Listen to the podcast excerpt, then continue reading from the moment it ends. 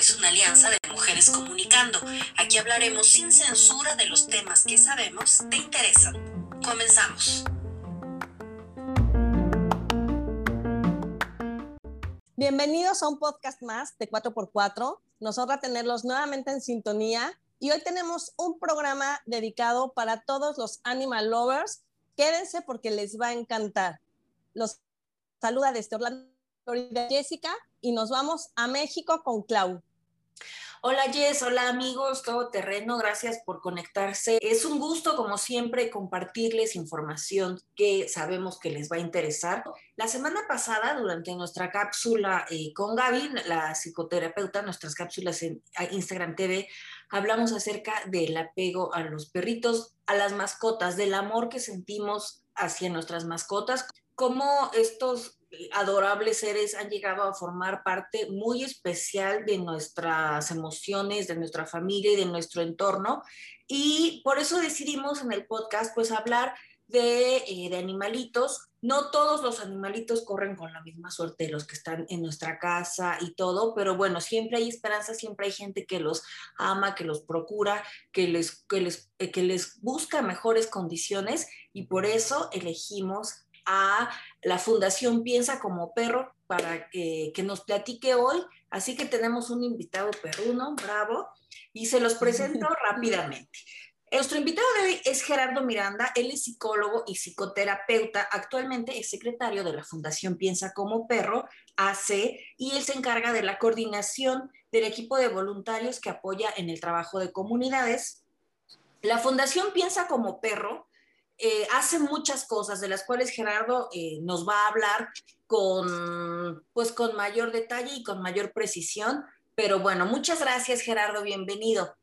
A ustedes por la invitación, muchas gracias. Gusto tenerte en nuestro podcast. Muchas gracias por aceptar la invitación. Y antes de empezar esta plática, a mí me encantaría felicitarte por esta maravillosa y ardua labor que realizas en la fundación y para que la gente que nos oye o nos está viendo en nuestras diferentes redes sociales y sepan por qué lo estoy felicitando, quiero que nos cuentes, Gerardo, de qué se trata Fundación Piensa como Perro hace. Una asociación civil sin fines de lucro. Se creó en el 95 la gente que fue pionera de la fundación reunió ahí pues eh, sus recursos, sus esfuerzos, su tiempo para principalmente rescatar, rehabilitar y poner en adopción animalitos en situación de maltrato y abandono, pero no únicamente perros, también caballos, gatos, pericos, este, de, pues de lo que se enteraban que había por ahí este, en una condición que valdría la pena pues intervenir, entonces se, se hacía así. Eh, su presidenta, Carolina Jiménez, actualmente sigue siendo la presidenta, eh, ella diseñó un modelo muy interesante de intervención único. Y este es el modelo de la terapia interespecies. Eh, significa que cuando tenemos, eh, pues por ahí conocimiento de lo que son las terapias asistidas por animales, pues sabemos que se trata sobre todo de animales, perros casi siempre, que son preparados desde pequeñitos, llevan un entrenamiento, tienen certificaciones internacionales y demás y pues ellos son colaboradores, vamos a decirlo, de, las terapias. Pero el modelo que creó Carolina más bien apunta como en dos direcciones, por eso se llama interespecies. Es beneficiar a la persona y al animal. Esto se hace del siguiente modo. Ella, como experta en comportamiento animal, evalúa al animalito para saber que no es un potencial riesgo en estas dinámicas, en estas interacciones. Entonces visitamos comunidades, instituciones, escuelas en donde están las personas con situación de, vulnerabilidad, alguna discapacidad eh, física o mental y eh, llevamos a cabo entonces estas dinámicas. Se trata entonces de que el individuo humano lo que hace es como interactuar, manipular, eh, acariciar, cepillar, alimentar al, al, animalito que está recibiendo entonces ahora un trato digno, un trato respetuoso y le permite entonces ahora recuperar la confianza en el individuo humano porque este perrito es para ser adoptado. Y entonces ya está pues un poquito más equilibrado, un poco más tranquilo y este animalito se va a los eventos de adopción Actualmente tenemos eh, convenios con Petco y ahí también se encuentran en los espacios de adopciones. pero pues ya van ellos ya con esta manipulación, con este trabajo que las personas conscientemente, ¿no? Ellos, saben, los participantes humanos, que están ayudando al animalito, ¿no? Pero al mismo tiempo se está trabajando algo de ellos, que puede ser lo motor, lo cognitivo, lo afectivo, eh, el lenguaje, la socialización y demás.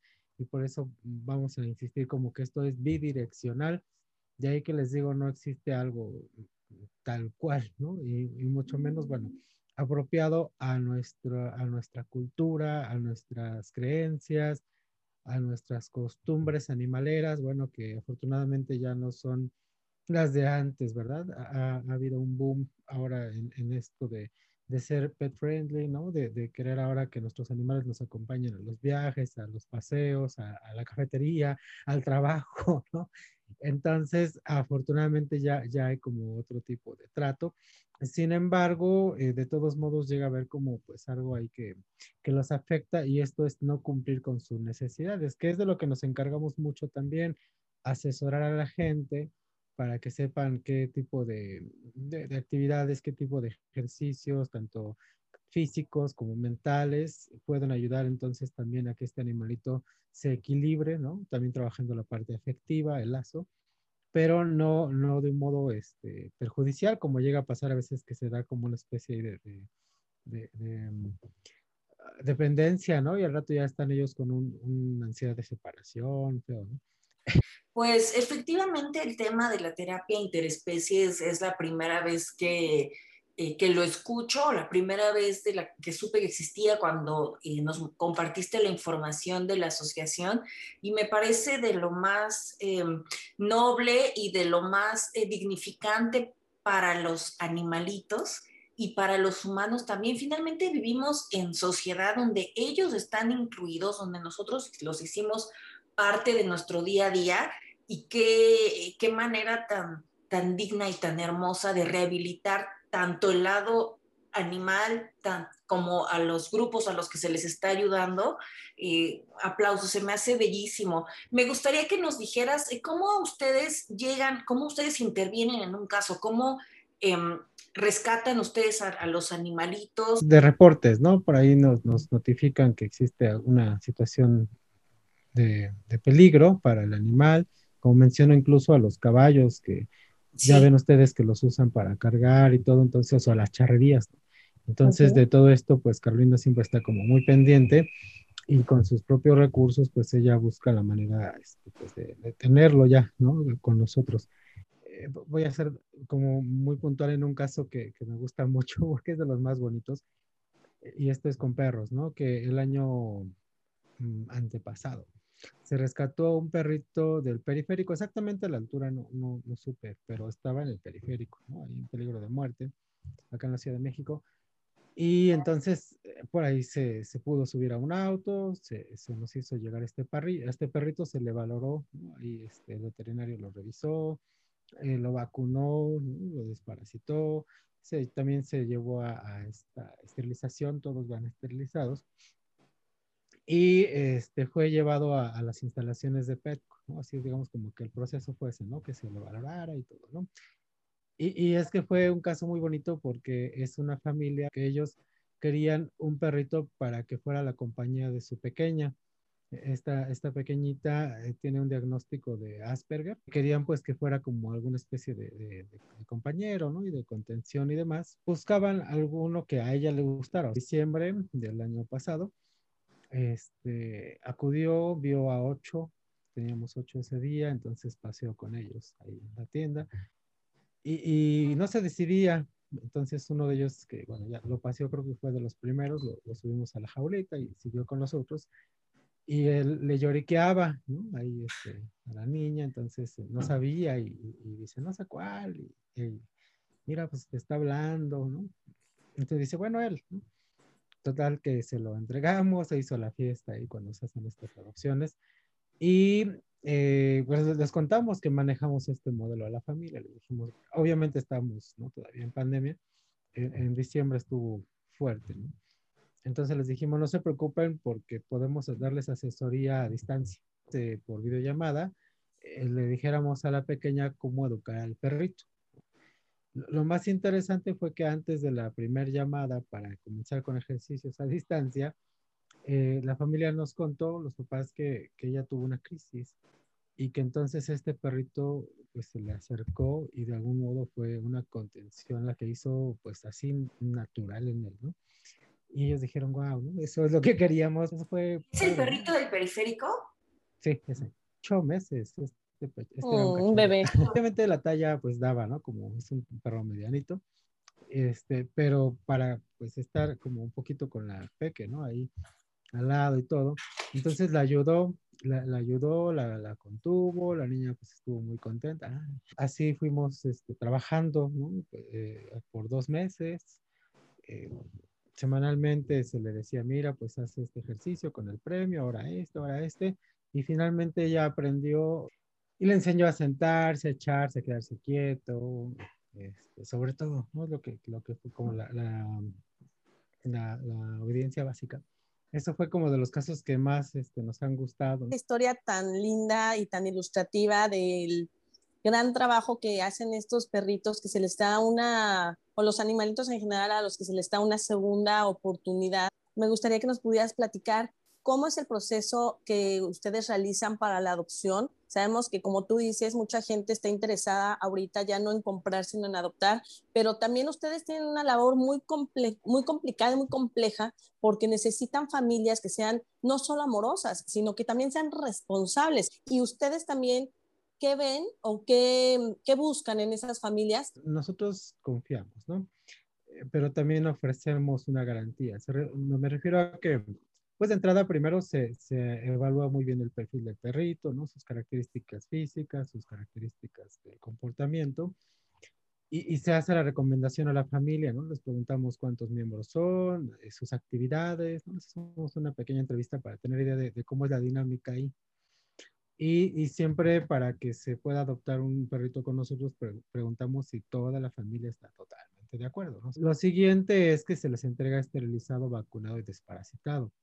Entonces, sí solicitamos un donativo para que nosotros podamos continuar con la labor y la gente lo, lo acepta. O sea, no, no, te dicen, ay, porque, porque ven en nuestras redes, porque somos muy transparentes y siempre estamos mostrando lo que hacemos. Entonces saben que sí, que están ahí, ¿no? Estos animalitos y este, hacemos un seguimiento. O sea, al final los entregamos, bueno, los llevamos a la casa, nosotros tenemos que, les pedimos esa autorización, que nos dejen ver dónde va a vivir, dónde va a dormir, etcétera, y les ofrecemos eh, un mes de asesoría gratuita para la adaptación. O sea, que, que, si de repente algo por ahí, ¿no? Cuando son cachorros o todo esto, pues este, juegan, ¿no? les decimos cómo hacer esto de, la adaptación, el cambio, la educación para lo de la pipí y toda esta parte. Y les ofrecemos una garantía de por vida que significa que en cualquier momento, bajo cualquier circunstancia, eh, si la familia no puede continuar con este animalito, nos dicen y vamos por él. O sea, no vamos a hacer preguntas, no vamos a ponernos ahí todos, no, no, no, porque nos interesa que este perrito no vuelva a pasar por, por lo mismo, ¿no? Entonces nos dicen, vamos por él y, y lo ponemos en adopción de nuevo, ¿no? Ser que hasta la familia se cambió de, de, ciudad o algo así, pues vamos a buscar el perrito. O, o cuando nos dicen, este, se salió, pues vamos a ayudarnos a buscar y eso es como una cosa que, cuidamos muchísimo, ¿no? Que, que, nos preocupa, que no vaya a pasar por algo otra vez, ¿no? A veces los perritos rescatados no se adaptan, tienen mucha ansiedad, destruyen, pueden morderte, o sea, están llegando a un a un medio ambiente ajeno al que ellos tenían y, pueden estar muy temerosos. Y bueno, para no hacer el cuento más largo, gente se decepciona así de los perritos rescatados. Y ya no puedo y a la mera hora ya no lo tienen. Para mí eso es un pesar así horrible y me fascina saber que, que ustedes son un, un, respaldo, una contención para esos angelitos hermosos. La gente confía mucho en nosotros, ¿no? El profesionalismo de Carolina pues se nota, ¿no? Que, que ella sabe, tiene mucha experiencia es que ella entrenó perros de búsqueda y rescate. Por eso sabe mucho del comportamiento del perro. ¿Cuántos perritos ustedes da, tienen, por ejemplo, para dar en adopción en promedio? ¿Cuántos son adoptados promedio? Uh -huh. Y otra cosa, la gente ya no quiere adoptar a los ni a los grandotes de tamaño, ni a los perritos viejitos. Quieren pura cosita chiquita, guapa, este, bonita. Ustedes se enfrentan a ese problema también. Somos muy claros en esto, ¿no? La verdad es que un cachorro es padre, ¿no? La idea, pero es mucho trabajo. La verdad es que a un cachorrito hay que dedicarle mucho tiempo, mucho, ¿no? Y es lo que a veces la gente no tiene. Entonces, un perro ya grande de edad, este, pues ya no te va a representar un problema, no va a destruir nada, no va a ensuciar nada, ya tiene como todo muy, muy este, aprendido, muy equilibrado, ¿no? Esta parte. O, o, el perro de raza, de talla grande o mediana, pues también a veces está el que necesita un, un, patio. O sea, un perro no necesita un patio ni una azotea, necesita tiempo. Y, y, si se le da el tiempo para satisfacernos sus necesidades emocionales, físicas y mentales, pues la verdad es que el perro va a estar ahí. La gente valoramos mucho todo esto que nos cuentas y, y las personas que se dedican a hacer este tipo de labor, pues a los que somos amantes de los animales nos parece algo fabuloso. Me gustaría que sensibilizaras a todas las personas que nos oyen o nos ven de todo el trabajo que hay detrás de esto, porque muchos de los animalitos que ustedes tienen son animalitos rescatados que llegan con heridas, que llegan lastimados, que llegan con algunas discapacidades y todo eso es genera gastos médicos, el que vuelvan a comer, el que vuelvan a una vida pues lo más normal posible y dentro de sus posibilidades. Ese es el lado que la gente no oye, no conoce y no sabe y por eso muchas veces no, no ayuda o no se compromete en este tipo de fundaciones. Ya me encantaría que nosotros seamos un medio para generar esa conciencia y difundir para que la gente tenga esas ganas de poder ayudar o tenga esas ganas de poder participar de cierto modo con ustedes. E-, esta fundación se sostiene económicamente de una escuela canina. ¿no? El nombre es Le Chien Sportif, que es francés y no soy muy bueno pronunciando, pero eh, esta escuela canina pues es eh, una guardería VIP, significa, bueno, y dije una hectárea porque es una hectárea literalmente, y, este, y ahí están los perritos, no hay jaulas. Entonces cuando ven las fotos, la gente se maravilla porque ve todo ese terreno, muchos perros que son los perros de, nuestros... De, nuestros amigos, ¿no? Que nos confían a sus animalitos y, y, nos dan un donativo para que ellos se diviertan, se metan en la alberca, jueguen, jueguen ahí con todos. Esto ayuda mucho económicamente para que nosotros nos dediquemos a esta parte de la rehabilitación, tanto física, que sobre todo es el médico veterinario, ¿no? Que revisa, vacuna, opera, este, amputa a veces, ¿no? Una chiquita que, que llegó con la patita mal y pues ni modo, ¿no? Estuvo ahí este, en operación y se quedó con tres patas, pero feliz, ¿eh? andaba corriendo. Y, y, sí es mucho trabajo, somos un equipo, se ha sumado a, a, hace poco un, un, grupo interesante de chicas voluntarias, son ya más de 15. Es más bien como un trabajo de educar. ¿De qué medios se valen ustedes para este proceso de educación? Este, estas brigadas íbamos a, a, a los sitios de escuelas, eh, institutos o, o colonias de plano y hablábamos con los representantes sobre todo de sus problemas, ¿no? Este, de convivencia y todo entre personas, ¿no? o las necesidades cuando hay alguien con alguna discapacidad o personas de la tercera edad.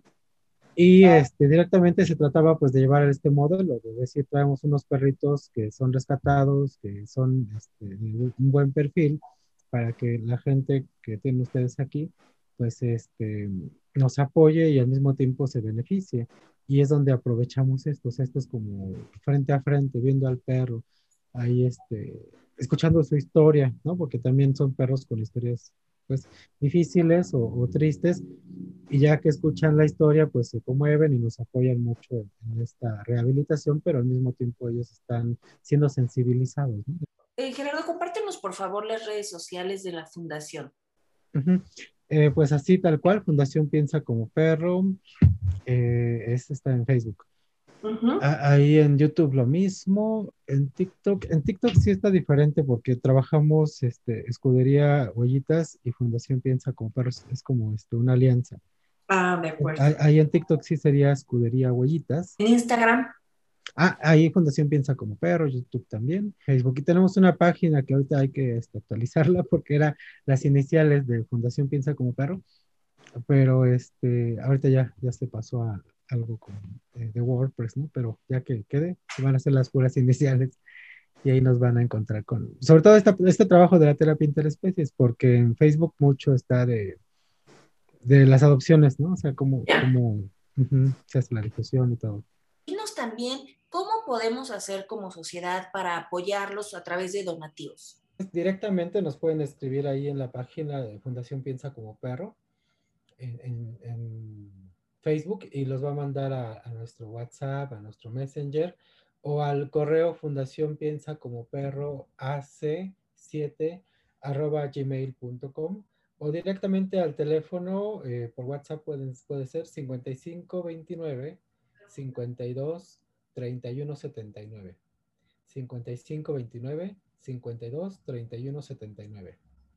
Perfecto, entonces bueno, ahí quien quiera eh, donar, eh, pues solamente una vez o varias veces, el tema es contactarlos a ustedes y ya ustedes nos darán los pasos a seguir. Donaciones son de todo, porque hay una chica, una chef que nos va a donar un curso de galletas para perro ahí estén pendientes de nuestras redes sociales y, la gente que se inscriba este, con esa inscripción nos está, nos está haciendo un donativo. O sea, esta chica donó, ella va a dar ese curso y la gente que se inscriba entonces va al mismo tiempo a estarnos beneficiando directamente, bueno, los perritos.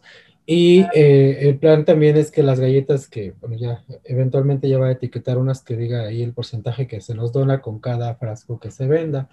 Entonces, pues alguien diga, bueno, yo a lo mejor no sé, ¿no? Se me ocurre donarles un curso de, de lo que sea. De fotografía canina. De, fotografía, un curso de, maquillaje, de uñas, lo que quieran, que digan, ¿no? un curso de fundación, lo, lo, lo vamos a, este, a llevar a cabo por nuestras redes, esta difusión, y la gente que se inscriba a esto, pues está directamente apoyándonos. Ahorita hay una chica que está donando un curso de lenguaje, lengua, perdón, lengua de señas mexicana, y este, pero está dirigido a, chicos con síndrome de Down.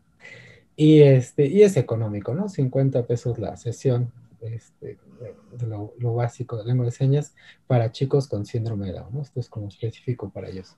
¡Ay, qué lindo! Entonces, bueno, además de, la, eh, de los donativos que pueden ser a través de su cuenta bancaria, podemos donar también nuestros talentos. Claro. Y reciben donativos en especie, imagino, croquetitas, cobijas, juguetitos, ¿o qué?